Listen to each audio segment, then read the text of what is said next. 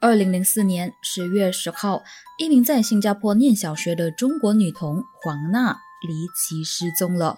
事隔半个月之后，警方居然在一个隐秘的山坡上发现了一个可疑的长尸纸箱，而凶手直到死前一刻都坚称自己是无辜的。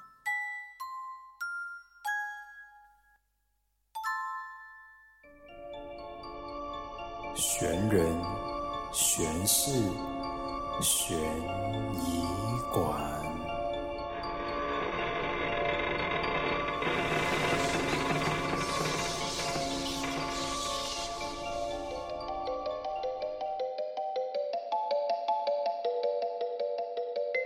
欢迎来到悬人悬事悬疑馆，我是馆主 Carmen。好嘞，这一集要和大家分享的这个案件呢，也是蛮多听众朋友敲碗敲了很久的案件。就是新加坡的中国女童黄娜命案。那原本呢，我是打算在上一季的时候做的，但是后来发现，哎，第三季好像说了太多小孩遇害的案件了，所以为了要平衡一下，就将它放到了第四季才来分享。那说回这个发生在二零零四年的女童黄娜命案，相信比较年长的新加坡人或者是大马人都略略的听过吧，甚至有可能是高度关注过啊。它除了牵涉到三国人民，就是中国、新加坡和马来西亚之外呢。也在案件发生之后啊，不断有传出一些争议，以至于当时呢，从案发到判案的期间，甚至之后都被媒体炒得轰轰烈烈的。而被逮捕的凶手呢，更从始至终都坚持认为自己没有杀人。究竟当年发生了什么事呢？现在就带大家去一探究竟。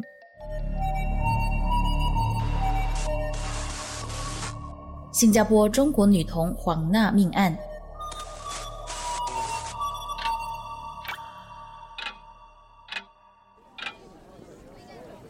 黄娜，黄娜，你在哪里？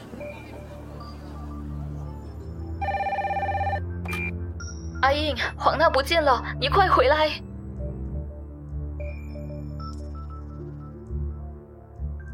二零零四年十月十号，身在中国福建的黄淑英接到了远在新加坡的同乡室友李秀琴的电话，告诉她说她的女儿黄娜失踪了，要她赶紧回到新加坡去。亲生女儿不见了，身为妈妈的当然会心急如焚，立马就买了机票从中国赶回新加坡去寻找失踪的女儿。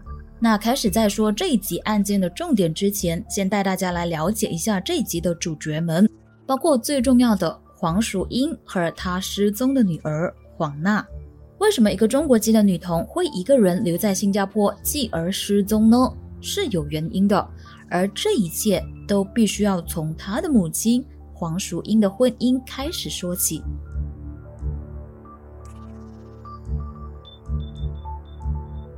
我们先说黄娜失踪的时候八岁，身高大约是一米二，出生于中国福建省。她的皮肤白皙，有一头乌黑的长直发，是一个十分懂事乖巧的女孩。失踪前在新加坡景泰小学读一年级。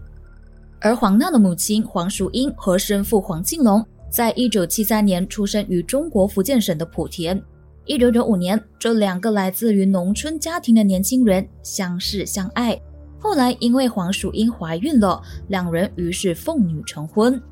婚后的他们生下了一个可爱的女儿，那个女儿就是刚刚介绍过的黄娜。为了可以给家人过上更好的生活，黄庆龙在黄娜八个月大的时候呢，就毅然决定自己一个人离乡背井到新加坡去打工。当时，黄庆龙冒认是一名大学毕业生去应征。结果就顺利的骗过了新加坡一家公司，聘请了他当员工。不过他的谎言很快就被人揭穿，在一九九七年二月，他被公司开除，并且立即遣返回国。可是黄庆龙并不死心，不久之后，他再度潜回新加坡，在一家名字叫做巴西班让的蔬果批发中心工作。一个大男人离乡背井到他国去打拼。最亲爱的妻女又不在身边，那种需要人安慰和孤单寂寞的感觉，真的无法只是用一通电话去抒发完全部。于是，寂寞难耐的黄庆龙婚内出轨，认识了当地一名女子并相恋。事情一直到一九九九年的八月，在中国一个人抚养女儿长大的黄淑英，因为想念丈夫，于是就利用了假护照和假名，偷偷的潜入新加坡去找黄庆龙。结果却意外的被她发现，丈夫居然背着她在新加坡搞婚外情，自己瞬间成为了弃妇，让她打击相当大。于是她决定要和黄庆龙离婚。黄娜的监护权最后判给了母亲黄淑英。之后，黄淑英并没有返回中国，而是继续在前夫黄庆龙工作的巴西班让蔬果批发中心工作，非法逗留在新加坡大约两年。二零零一年，新加坡警方突击黄淑英工作的地方时，没有拘留证的她只好乖乖地向警方自首，被判坐牢一个月。出狱之后的黄淑英被遣返回国，并在禁令下一年内都不准再进入新加坡。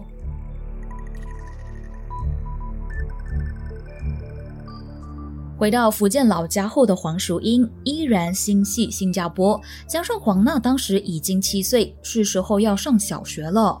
为了有更好的读书环境，黄淑英决定要将女儿带到新加坡去读书，但是却不成功。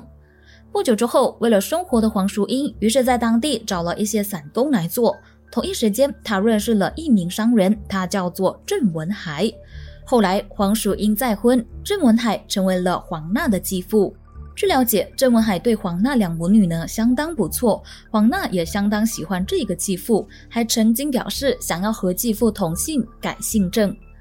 有了新家庭的黄淑英，虽然日子过得平淡，但是一家总算和乐融融。二零零三年年底，她还为郑文海生下了一个女儿。虽然日子过得挺不错的，但是在黄淑英的心中，她总是想要让大女儿黄娜接受更好的教育。将黄娜送到新加坡去上学，一直都是黄淑英的心愿。于是，她透过了非法途径。付了大约四万人民币给当地的人蛇组织，为他办妥入境手续。最后，历尽辛酸的他终于如愿以偿，以陪读妈妈的身份，带着大女儿黄娜顺利进入到新加坡的景泰小学就读一年级。而黄淑英做生不如做熟，依然在巴西班让的蔬果批发中心里面的一个蔬菜档当助手，租了批发中心的一间店屋二楼来住。至于小女儿，则留在中国老家给丈夫和婆婆照顾。为了能够照顾到黄娜的同时，也不忽略在中国老家的小女儿，所以黄淑英常常会需要往返中国和新加坡两地。而黄娜虽然年纪小小，但已经非常懂事。为了报答妈妈，她每天都很努力的在学习。短短的时间内，就已经能够用英语和新加坡的当地居民沟通了。附近的居民都相当喜欢黄娜。称他是一个懂事、独立、善于交际而且活泼的孩子。可能因为是父母不常在身边，所以养成了他独立的性格。他会自己去上学，自己到批发中心的美食区吃饭，甚至会下厨煮东西给自己和母亲吃。放学之后呢，还常常会到母亲工作的地方休息和玩乐。除此之外，外向的黄娜也很习惯接触母亲之外的大人，在批发中心里面工作的人。很多都认识这个有礼貌、见人就喊叔叔阿姨的小女孩。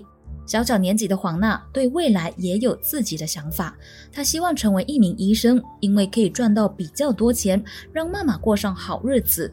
所以大家都很喜欢这个活泼可爱而且懂得感恩的孩子。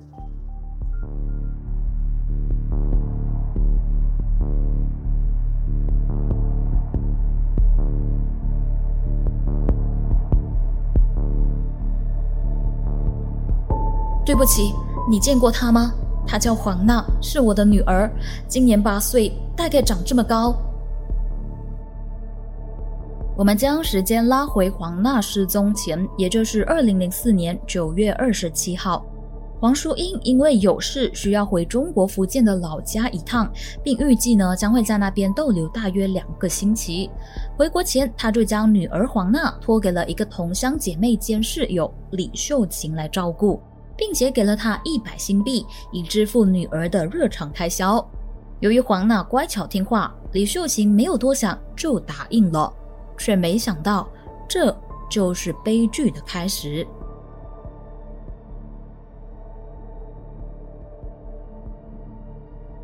二零零四年十月十号，也就是黄淑英回老家的第十三天下午的一点半左右，不知道是不是知道母亲很快就要回来新加坡，这一天的黄娜特别高兴。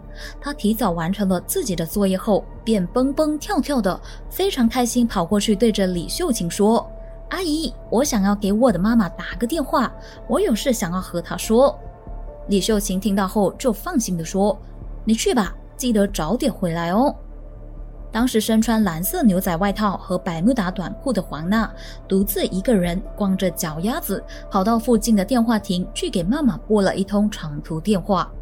黄娜在电话里面提醒远在中国的母亲黄淑英说，她的生日快到了，她想要一个电子英语词典和一双凉鞋作为生日礼物。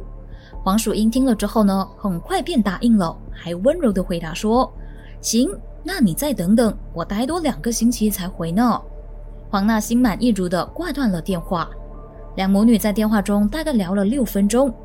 这是黄淑英最后一次听到女儿的声音，也是黄娜最后一天被人看见。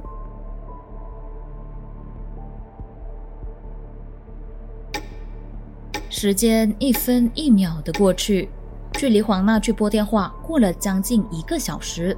李秀琴这时才意识到事情不对劲了，怎么拨一个电话用了这么长的时间呢？为了确保孩子的安全，于是他立马跑到电话亭去，却没有看见黄娜的踪影。这时的李秀琴心开始急了，也开始慌了。过后，他再跑到黄娜就读的景泰小学去，还有他常常会去吃饭的美食区，但是都一无所获。要知道，二十年前的通讯呢，并没有像现在这么发达。想要立刻联络到一个人，对于当时的人来说，还是相当不容易的。于是，他就赶紧召集了另外三名室友一起帮忙寻找黄娜。可惜的是，到了夜晚，依然看不见孩子的踪影。在没有办法的情况下，李秀琴去警局报案了，同时也拨了电话给黄淑英，告诉她女儿黄娜失踪的消息。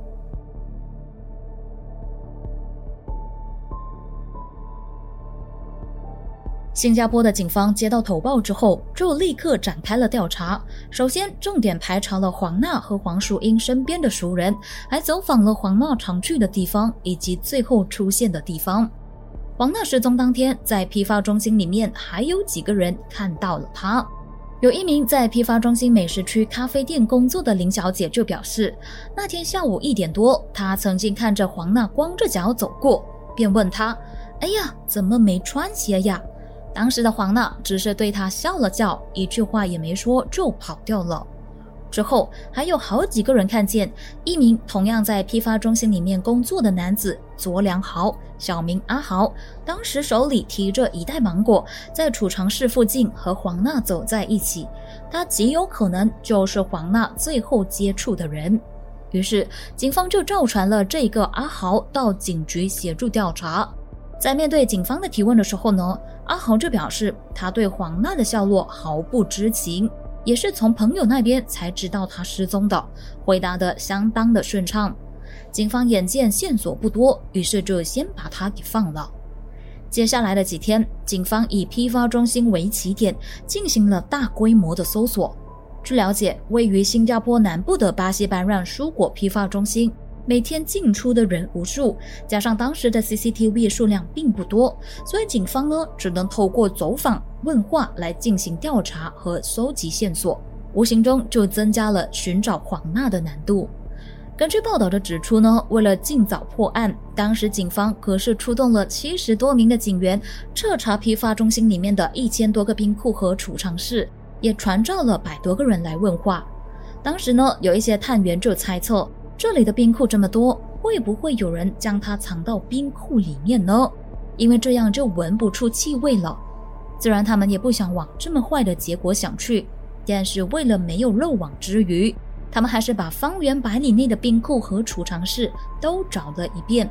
可惜都没有任何的消息和进展。案发后的两天后，也就是十月十二号，远在中国福建的黄淑英终于回到了新加坡。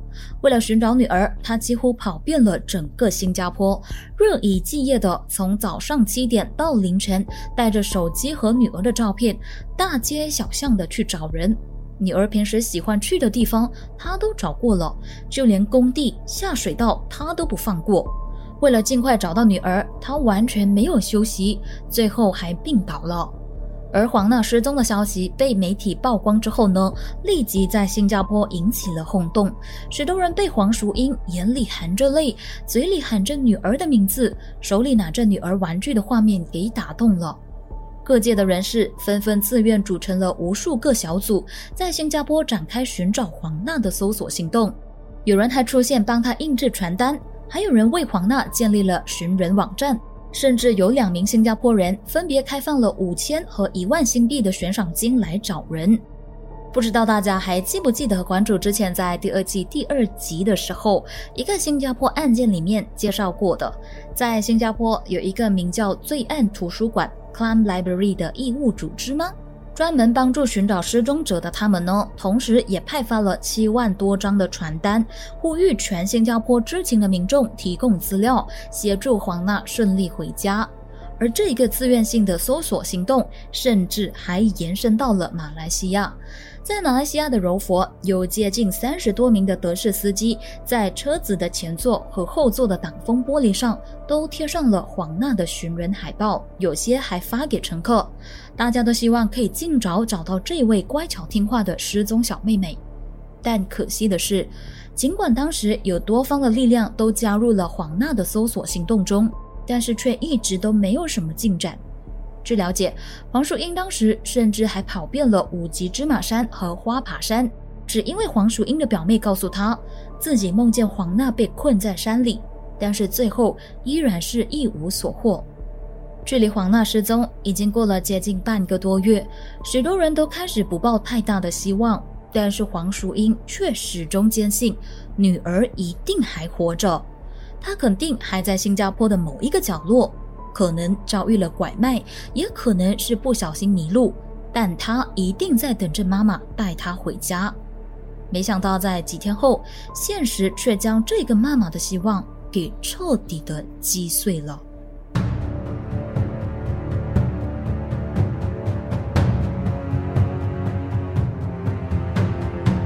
发后的第十一天，也就是十月二十一号，新加坡警方公布了嫌犯卓良豪的照片，请民众协助提供此人的下落。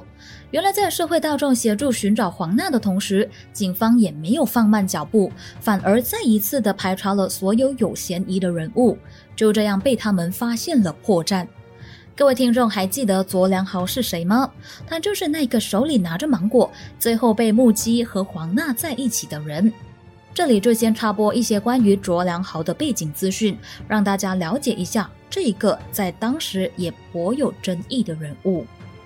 当年二十二岁的卓良豪，人人都称他为阿豪。他于一九八一年十二月六号出生于马来西亚的槟城。他的家里有四个兄弟姐妹，他排行第二。父母在槟城开了一家咖啡店。他身材瘦长，说话轻声细语，非常斯文。十八岁的时候，阿豪独自离家到新加坡去打工。案发的时候呢，他在槟城老家还有一个印尼籍的华侨妻子尤丽，以及一个十一个月大的儿子。在批发中心负责干蔬果包装的阿豪与黄淑英算是同事，有一段时间呢，还曾经是同一个宿舍的室友。那据了解，黄娜和阿豪的关系非常好，黄娜与他呢也非常的熟悉和亲近。常常会跟他玩在一起，还喊他小豪叔叔。批发中心里面的人呢，也常常会看见阿豪骑着摩托车载着黄娜，又或者是拿东西给他吃。所以当警方说要通缉阿豪的时候呢，黄淑英虽然表示惊讶，但是他也选择相信阿豪，甚至还向记者表示，如果是阿豪带走的话呢，我还比较安心，因为我相信他绝对不会伤害黄娜。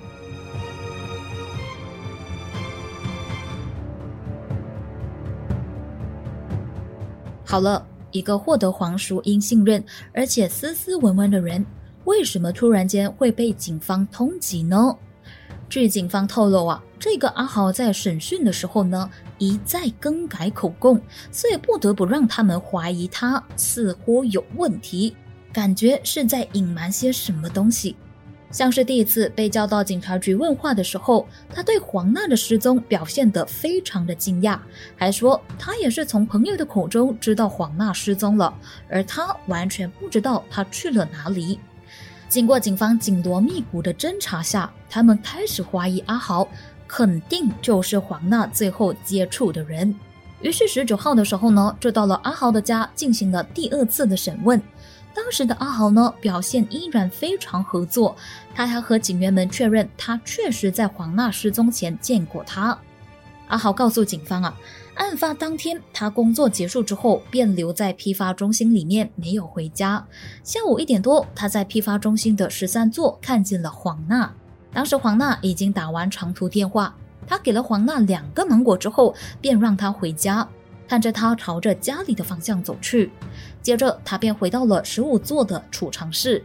阿豪当时还主动的提出带警员们到他最后遇见黄娜的地方。隔天，也就是十月二十号，阿豪在被警方进行第三次盘问的时候，居然就改变了自己先前的供词，表示他知道是谁绑走了黄娜。哎，原本是失踪案，现在居然就演变成绑架案了。阿豪声称，他当天看到黄娜被三名中国籍男子绑走，还表示他知道绑匪是谁。根据阿豪的口供，绑走黄娜的是很有钱的黑道老大。他们将黄娜拐上了一辆黑色的汽车，其中一个绑匪还叫阿豪不要插手，并保证他们不会伤害黄娜，是有人叫他这么做，以恐吓黄娜的母亲。警方要求阿豪供出绑匪，阿豪爽快地答应了，还表示他可以让对方放了黄娜，但是联络绑匪的电话全放在另一只手机里，他必须要先拿到他两只手机才可以。而他的两只手机，一只在家里，另一只则在批发中心里。二十一号的凌晨一点十五分，阿豪在警员的陪同下，又一起回到了批发中心去拿第二只手机。接着，阿豪带着警员去他看见黄娜被掳走的地方。等到一切都完成之后，负责调查的警官眼见天色已经很晚了，于是就允许阿豪先留在批发中心里面过一晚。第二天早上才自行到警局去协助调查，并且进行测谎。阿豪听见之后呢，反而表示他宁可跟着警员回到警局里，也不想待在批发中心，因为他担心第二天会睡晚了。就在他们一起回警局的路上，阿豪指着自己的肚子，表示他肚子饿了。于是他们便在附近的一家印度餐馆，也就是妈妈吃东西。万万没想到的是，阿豪在吃东西吃到一半的时候。居然就借尿遁，骗警员们说要去上厕所，然后就趁机从后门溜走了，撇开了警员们。最后更在大约凌晨三点多，成功的越过新加坡的边境关卡，入境到马来西亚的柔佛。最后更在朋友的帮助下，成功潜逃回槟城的老家。好了，问题来了，大家可能会觉得。是不是有点矛盾了呢？如果他一早就想要逃跑的话，为什么在警员提出让他独自留在批发中心休息的时候，他要拒绝呢？有网友就猜测啊，由于当时他的身份呢是证人，而并非嫌疑犯，加上他的配合度很高，所以警方就让他先留在批发中心休息。但是当他听到隔天要进行测谎的时候呢？就开始显得慌张了。可能当下毫无头绪的他，在用餐用到一半的时候，才想到要逃跑吧。而事实证明啊，在警方调查期间，忽然逃跑只会让自己变得更加可疑。原本警方也只是找阿豪问话，并且也初步相信他那一个绑架说。但是，一切在他逃跑之后都变了个样。阿豪更顺理成章的成为了这起案件的嫌疑犯。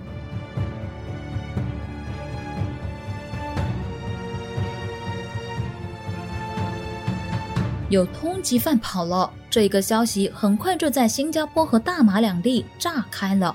关于新马两地的警方通缉阿豪的消息，更是传遍了两国。新马的媒体当时更是真正报道，使黄娜失踪案成为了当时最热门的新闻话题。逃回家后的阿豪对家人声称自己是无辜的。由于坚信自己的儿子是无辜的，于是阿豪的父亲在媳妇的陪同下，于十月二十七号召开了记者会，挺身为阿豪喊冤，更说出了阿豪逃离新加坡的原因。在父亲和妻子的眼中，阿豪是一个顾家的儿子和丈夫。他们深信，向来疼爱小孩的阿豪是绝对不会做出伤害其他小孩的事，尤其他自己也有一个小孩。阿豪的妻子尤丽告诉记者说，阿豪逃出新加坡之后呢，就立刻拨电话给他，并在电话中向他诉苦，说他是因为受不了新加坡警方的盘问才逃离的。尤丽手中抱着一岁大的儿子。哭泣的说道：“新加坡警方早上传召阿豪到警局后，直到凌晨才放人。在这么长的盘问过程中，他被逼全裸，被掌过、剪指甲、淋冰水后留在冷气房，电击后又被安排在一张纸上签名，做掌上压上下五十次。当数错了，又从头来过。”他还补充说：“阿豪在电话中告诉我。”如果他不逃出新加坡，恐怕他之后就无法再见到家人和他唯一的儿子了。而且阿豪还再三的强调，他并没有拐带黄娜。至于被问到阿豪是如何成功越过新加坡的边境关卡逃离新加坡时，尤利则表示，十月二十一号的凌晨两点多。阿豪从新柔长堤，也就是乌兰关卡进入新山。他在黑夜里面走了大约四十分钟，才越过长堤，到了大马的新山关卡。大约凌晨三点多抵达新山后，就马上给我们拨电话，告诉我们他在新加坡发生的事。之后他就再没有联络我们了。网上还有一个传闻是说，阿豪之所以可以成功越过新加坡的关卡，是因为当时警方提供了一个证人证件给他，为了方便调查案件使用的。有人就估计他大概是将那个证件带在了身上，让边境的工作人员误以为他是警察，所以就让他过境了。简单来说，阿豪的家人呢都相信阿豪是无辜的，是因为受不了新加坡警方的折磨才逃走。他们相信阿豪没有拐带黄娜。另一边厢，新加坡警方则保证，如果阿豪自首返回新加坡的话，新加坡的警方一定不会折磨他。当时时任新加坡刑事侦查局的副局长还向阿豪的父亲表示：“如果你的儿子真的是无辜，你就应该叫他回来，我们会公平对待他的。”最后，阿豪也在父母的劝说下，于十月三十号到槟城警察总部自首，结束了他十天的逃亡生涯，并在晚上被带回新加坡接受调查。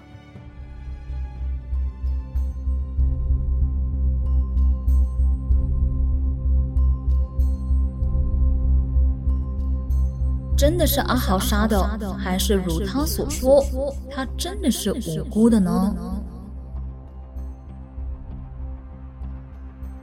警方在阿豪潜逃回国的期间，地毯式的搜查了阿豪工作的储藏室。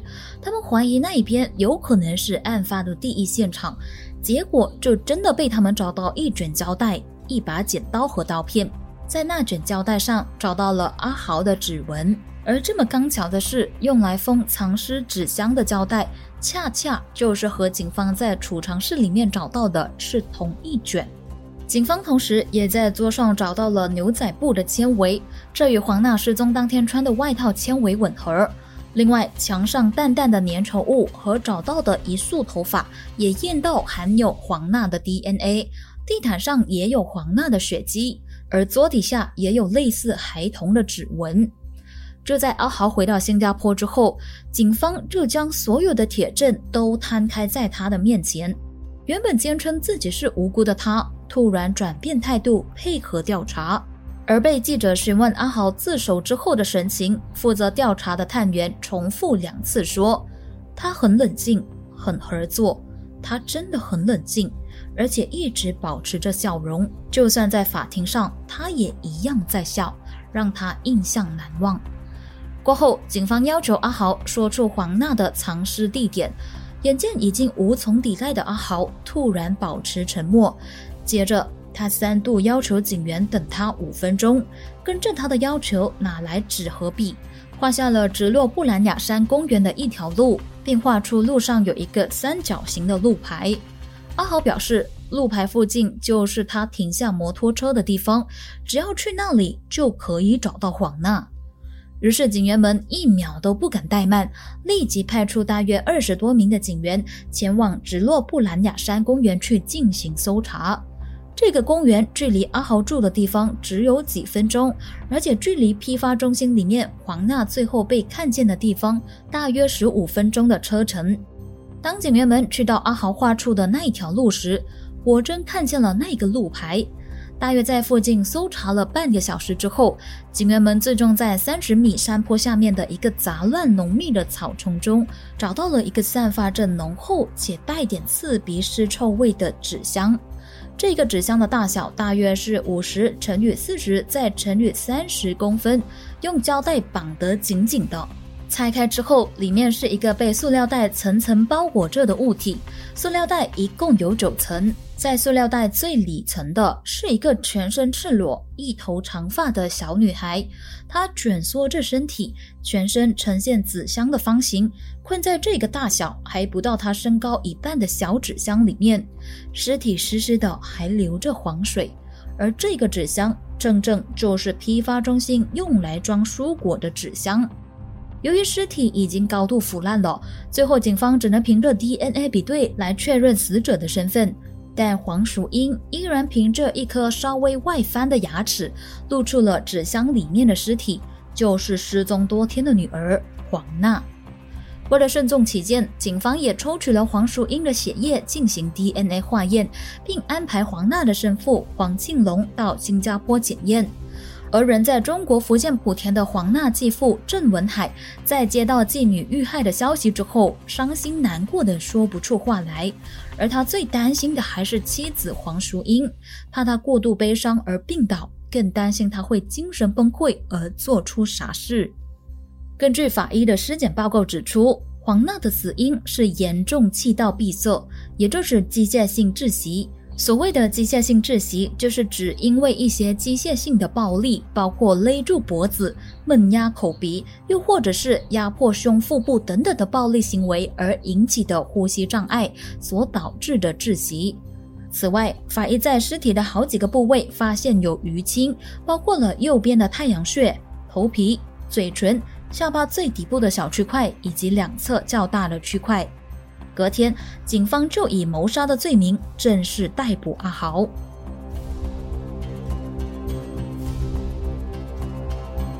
十一月一号的上午，被控谋杀的阿豪被押上法庭过堂。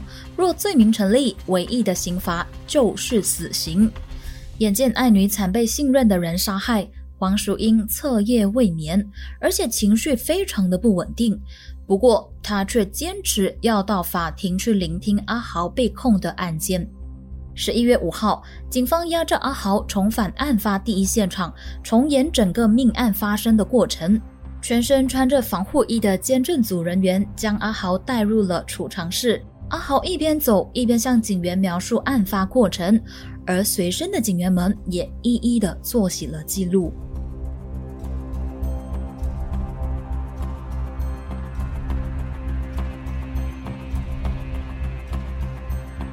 听到这里，大家有跟上了吗？给大家一点时间去消化如此庞大的资讯啊！因为接下来呢，又是一波的资讯轰炸。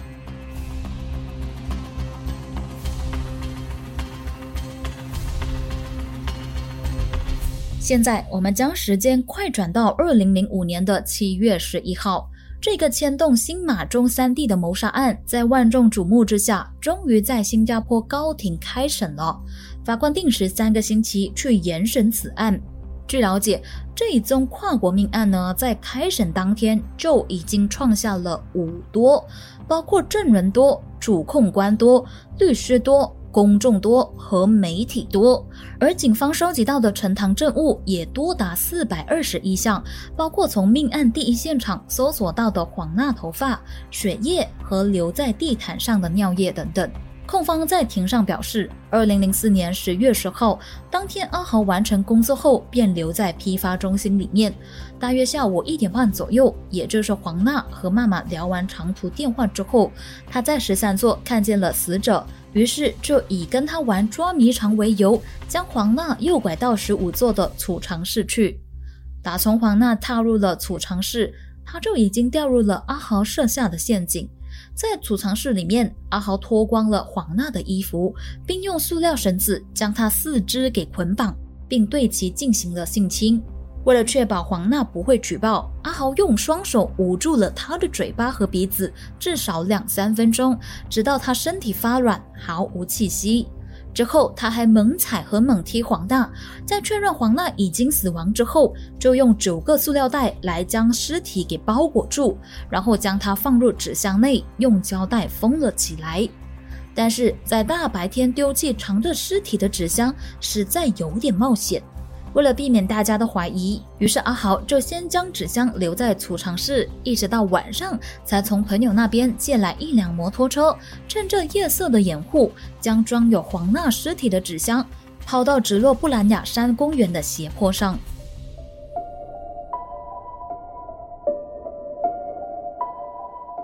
阿豪杀人过程在庭上被揭露。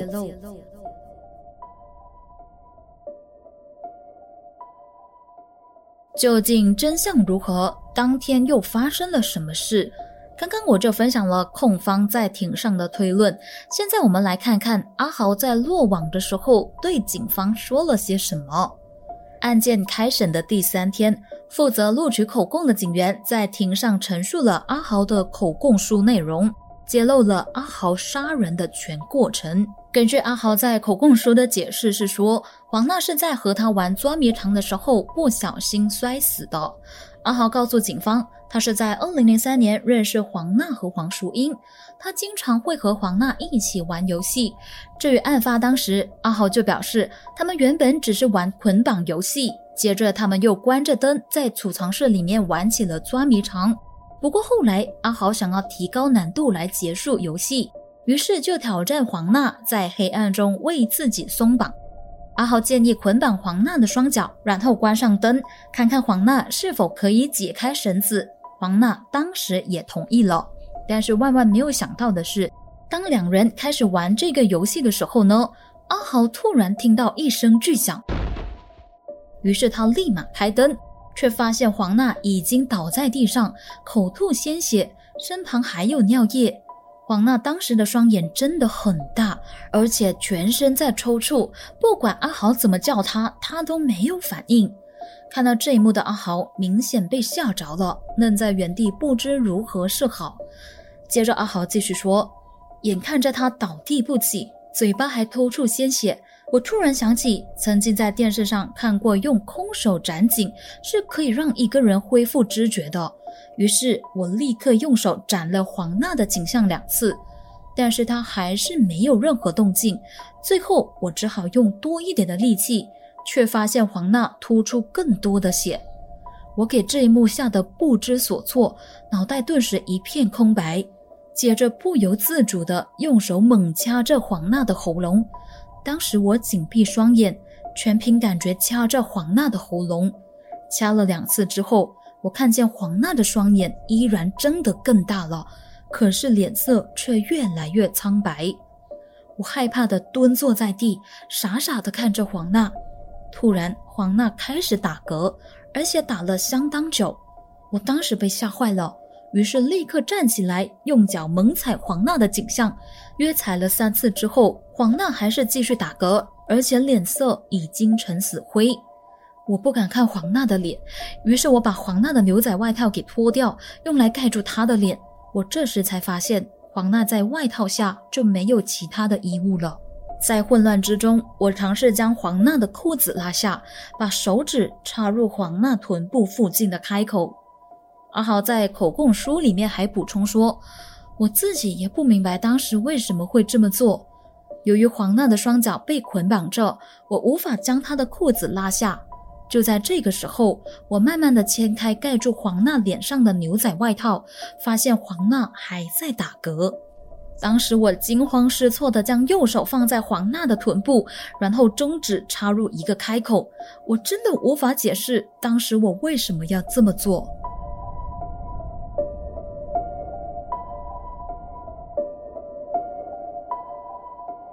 阿豪在口供书里面说的杀人过程，引起庭上所有人的哗然。原来他掐着黄娜喉咙，并且把右手中指插入黄娜臀部的一个开口，目的就是要把开口弄得比较大，让人以为黄娜是被人强奸的。而在临审的过程中，神情原本轻松的阿豪，在听到警员念出他如何为黄娜制造遭强奸假象的口供时，脸色顿时沉了下来，摆出一副若有所思的样子。似乎在想些什么。为了让黄娜被强奸的假象逼真，阿豪还用剪刀剪掉了黄娜的衣服，然后将衣服丢在了附近的垃圾桶里。而最具争议的是，阿豪当时选择了一个没有 CCTV 拍到的垃圾桶来丢。阿豪在口供书说。事发当晚大约九点多，我重返命案现场，一边处理黄娜的尸体，一边想着怎么把尸体交给警方。当时我发现黄娜的脚板很肮脏，因为她没有穿鞋，于是就把她搬到了洗东西的地方，用水管喷射她的脚板，然后才把黄娜装入塑胶袋。我将塑胶袋从黄娜的头部套进去时，却发现袋子太小了，脚装不进去。最后，我只好拿起袋子，大力的向下蹲，直到黄娜的双脚进入袋子里面为止。我总共用了九个塑胶袋，一层一层的将黄娜的尸体包起来。我这样做是为了避免警方找到尸体的时候，尸体已经腐烂。阿豪在口供书继续说。之后，我把尸体塞进纸箱，并用胶带把纸箱密封。然后，我就用朋友的摩托车把纸箱载到直落布兰雅山的公园去丢弃。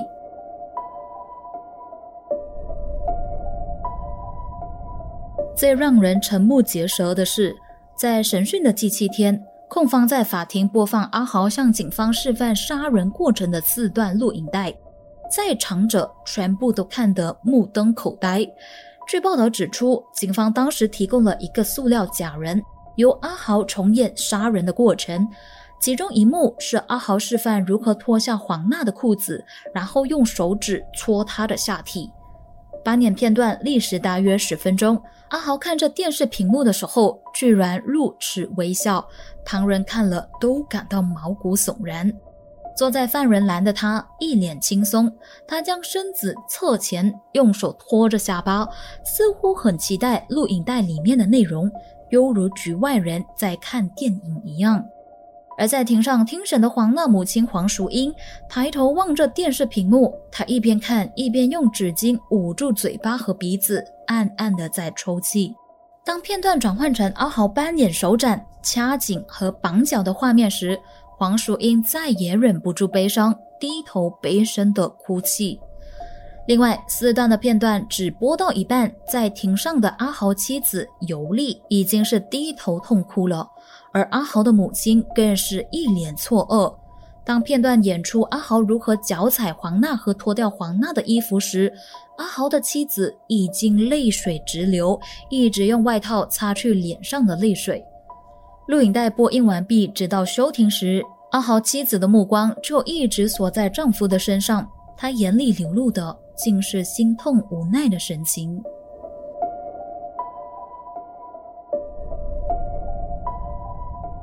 从阿豪给警方的口供来看，几乎可以确认他就是杀人凶手。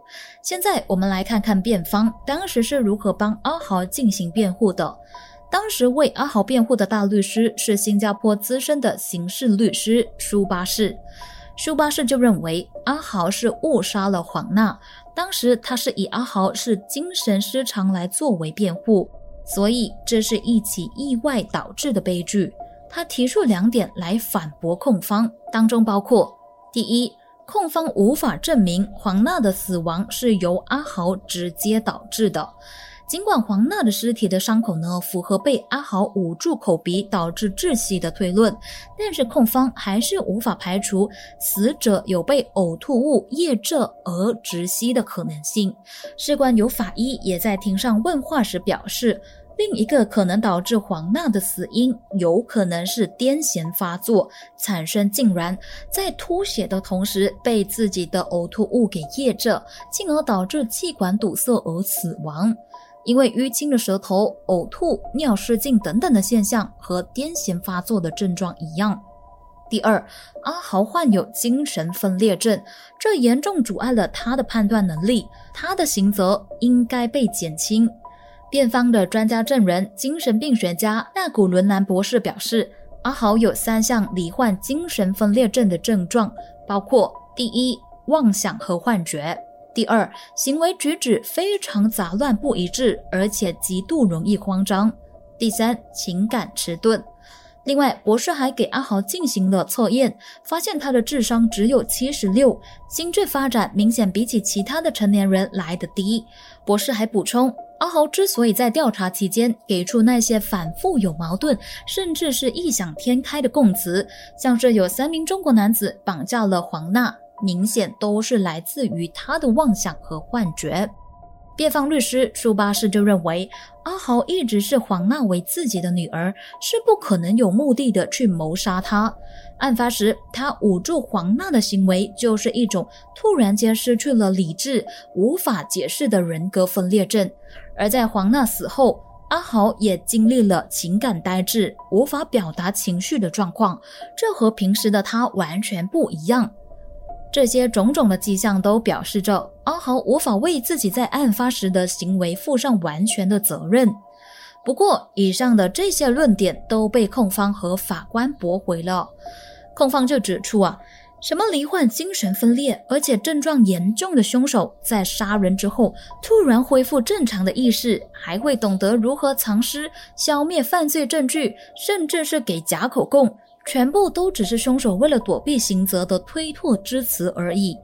而且阿豪在事后能够精密的策划弃尸，以及在警方手上逃走，这证明他是有条理的计划所有事情，并不符合他精神分裂症的症状。更重要的是，控方也找来了一位精神科专家为阿豪做检测，发现他在访谈期间都能够对答如流，而且可以很条理的回答所有专家的提问。这和患有精神分裂症的病人的症状是不一样的。而法官也认同，并认为，如果阿豪不是蓄意谋杀，他根本不需要隐瞒，所以宣判他谋杀中国女童黄娜的表罪罪名成立，必须出庭答辩。可是阿豪这个时候却选择保持沉默，不抗辩，不要步上证人栏为自己答辩。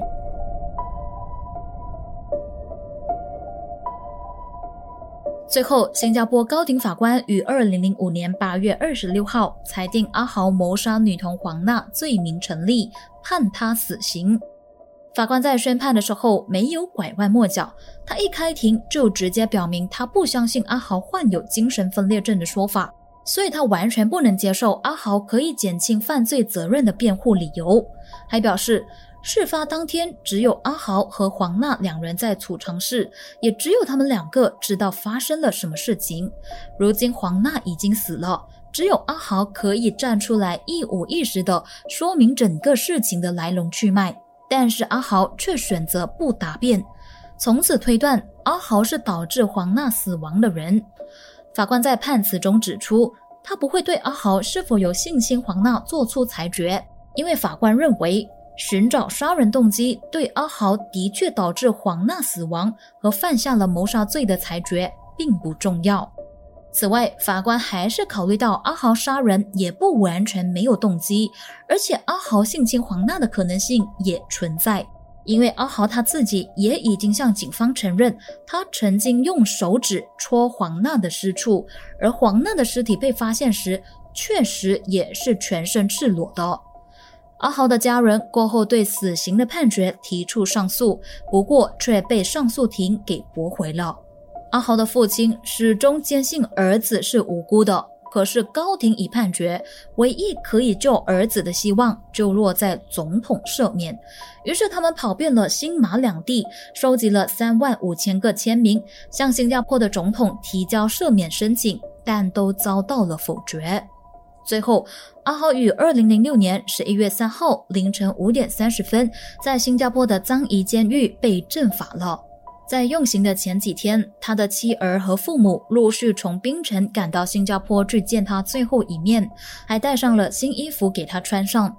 穿上一身全新西装的阿豪，在用刑前还开心地对着相机拍了几张照片。这一天，阿豪告诉家人说：“死就死吧，反正我已经看开了，也做好了准备，没什么好怕的。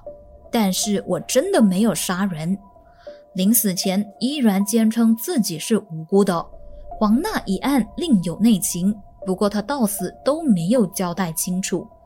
至于黄娜的母亲黄淑英，知道阿豪被正法之后，向记者表示安慰，还说：“我一定会到女儿的坟前告诉她这个消息，害死她的人已经得到惩罚了。”随着阿豪被正法。这宗轰动中新马三地的谋杀案也终于画上了句号。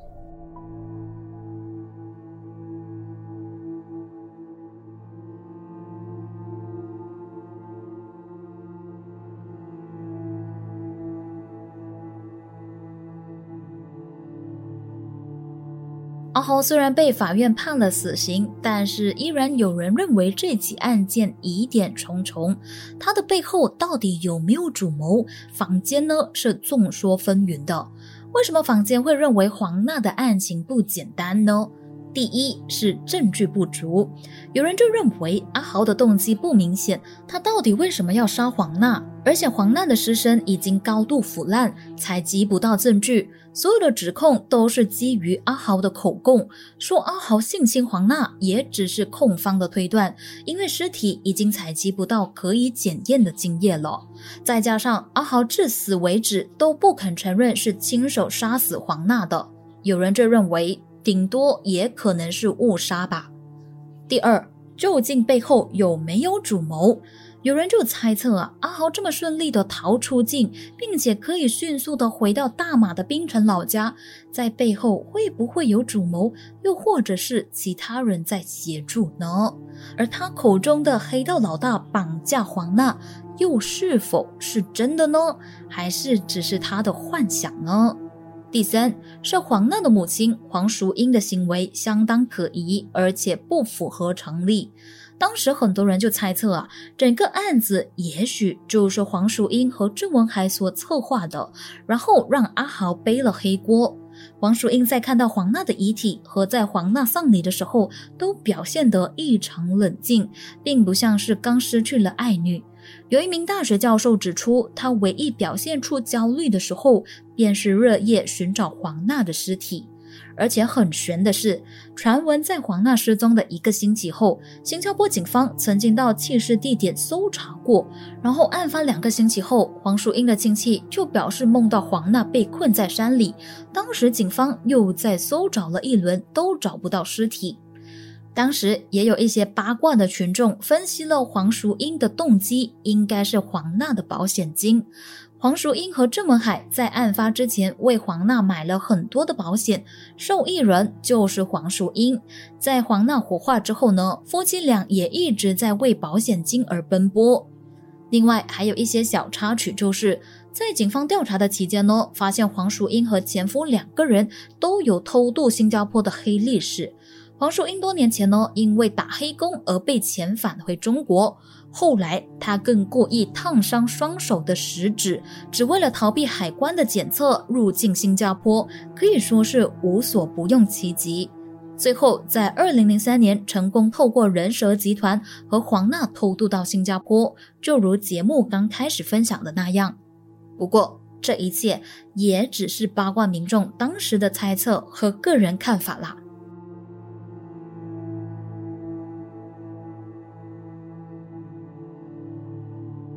另外，黄娜的伤势情况啊，在当时也闹得风风雨雨。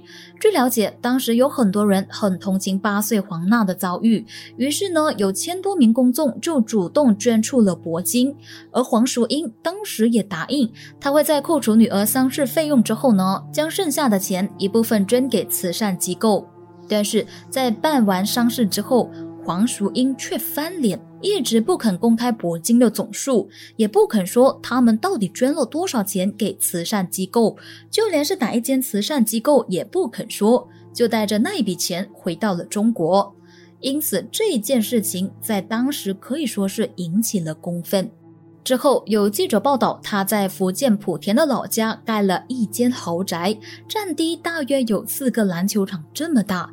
照片中呢，可以看见白绿色的四层楼大洋房被深灰色的围墙石头给包围，里面有一座小假山和小水池。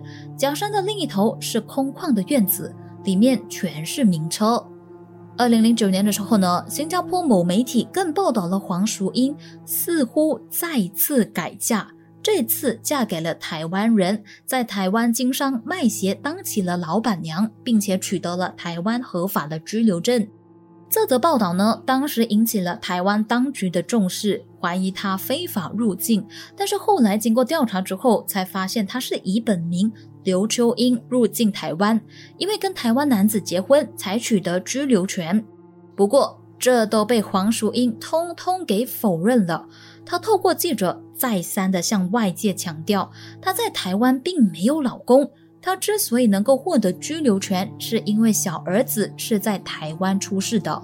同一时间，在时隔五年之后呢，她也终于肯告诉记者，黄娜当时收到的铂金只有十二万六千两百零三元的新元，付完所有的法事和火化等费用之后，实拿的就只有九万新元。屈指一算呢。这起案件也已经过去了将近十九二十年，事过境迁，物是人非。不管如何，只愿受影响的两个家庭都能放下过去，过得安好。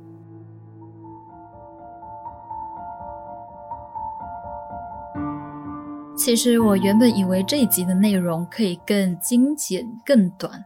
但没有想到，在同整资料的时候呢，才发现有很多的重点都可以分享，所以就越写越多，越讲越长。那不知道你在听完过后，对于坊间所谣传的疑点是否认同呢？阿豪真的是有预谋的杀人吗？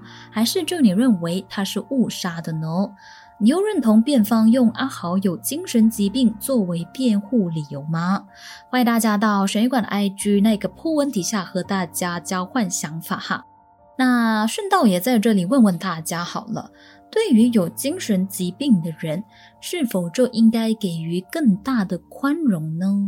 例如有精神疾病的人去杀人，是否就应该给予轻判？就像阿豪的辩方提出的那个论点那一样，相信大家应该最近也有留意到香港合理活广场命案呢。一名患有精神分裂的人呢，随机刺杀了两名陌生女子，又是一个让人听了心酸的悲剧。那刚好前几天有和一名香港的听众在 IG 中就聊到了这个案件，他说的一句话，我觉得。蛮有道理的，刚好也蛮适合放在这个案件一起和大家探讨一下。所以这里呢，也和大家分享一下他那一句话，他就说到：人人都有压力的，但是能不能有病好好的吃药看医生，没病就保持友善呢？确实啊，不管你是学生、上班族、老板、当爸的、当妈的，甚至是老年人，肯定都有自己的压力。如果你也遇到情绪上的问题，那就积极的去寻求帮助。如果没有这一方面的问题的人，那就继续的保持友善吧，不要随意的去批评、重伤或者是歧视别人。为了生活，大家都辛苦了。如果这个世界多一点爱和关怀，就可以少一点悲剧的发生。好了，这集的内容就到这里。首先要唱名感谢加入了悬疑馆钟楼管家赞助计划的听众朋友们，包括有 Jasper、谢振珍、Kristan、开旺、陈先孙、Ken Chen 和 Miguel，以及单次赞助的悬疑馆旅客们，有签一个 Alison、林凤、Winnie Farid、浩介、匿名的朋友以及陈先生。陈先生后面呢有写了两个注音，但是我不会看注音，所以我就称为陈先生好了。哦，对。我最近才发现，原来之前也有听众在 First Story 那边打赏了我，所以也趁这一集呢来唱名感谢一下他们吧。虽然过了有点久了，是去年的事情。包括有康哥、Henry Wu 和 A 零六二七，抱歉了大家，我之前没有发现到，因为我是海外创作者的关系，所以听众赞助的那个功能呢，原先是有的，但是后来呢，他们就帮我 lock 了起来。我有去问，然后他们给的解释就是暂时呢不开放赞助功能给海外的创作者。如果你要的话呢，你就必须要透过 VPN 才能够看到那个赞助的功能。过后我就嫌太麻烦了，要用 VPN，所以才会选择用 Buy Me a Coffee 这个网站。过后就没有去理它了。但没有想到的是，他们最近居然就开回了这个功能给海外的创作者。那我也是最近才发现，有人已经在那边站住了。非常感谢大家的鼎力支持。那在这里也顺便和大家分享下我的好消息吧。我终于找到适合的酒家来摆喜酒了。那话说，我在上几个星期呢，就跑了超多间酒家，我在同一天跑了四间，差不多 KLPJ 整个 area 都给我跑完了。最后呢，才发现。今年和明年结婚的人真的超级多啊！我想要的日子呢，很多酒家都已经 fully book 了。最后终于找到一家是我父母非常满意的，但是原先要的那个日期呢，也是满了。在没有办法之下呢，就只好换日期。而且就这么刚巧，师傅给的另一个好日子还有空档，就立马给他定下去了。所以之后可能会开始忙婚礼的东西，如果有延迟上传的话呢，就请大家多多的包涵啦。在此也顺道呼吁一下各位听众，赶紧加入水管在 IG 的 Broadcast Channel 吧，因为有什么最新的消息呢，馆主都会在那边分享。你只要打开水管的 IG，然后在 BioLink 那边就可以看见一个叫做水管大声公的连接，大大力的给它按下去，然后加入就搞定了。我通常会在那边分享说，可能会呃。提早应该也不会提早了，就是延迟上传。Everything 关于悬疑馆的所有消息都会在那边发布给大家知道。好了，这集有点长，希望没有辜负你们的等待。如果你喜欢这集的内容，又或者是有什么想法想要和馆主我交流的话呢，都欢迎到悬疑馆的 IG 去 follow 我。想要赞助的听众朋友们，也欢迎你点击 Bio Link 上面的 Link Tree 连接，去到 Buy Me a Coffee 的网页哦。谢谢大家莅临悬疑馆，我是馆主卡门，我们下集再见。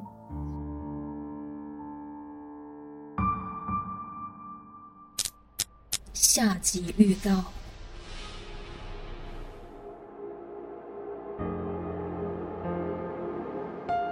日本最匪夷所思的悬案，一名小学女教师在上厕所之后，居然在便池里面发现有一只漂浮着的皮鞋。Thank you.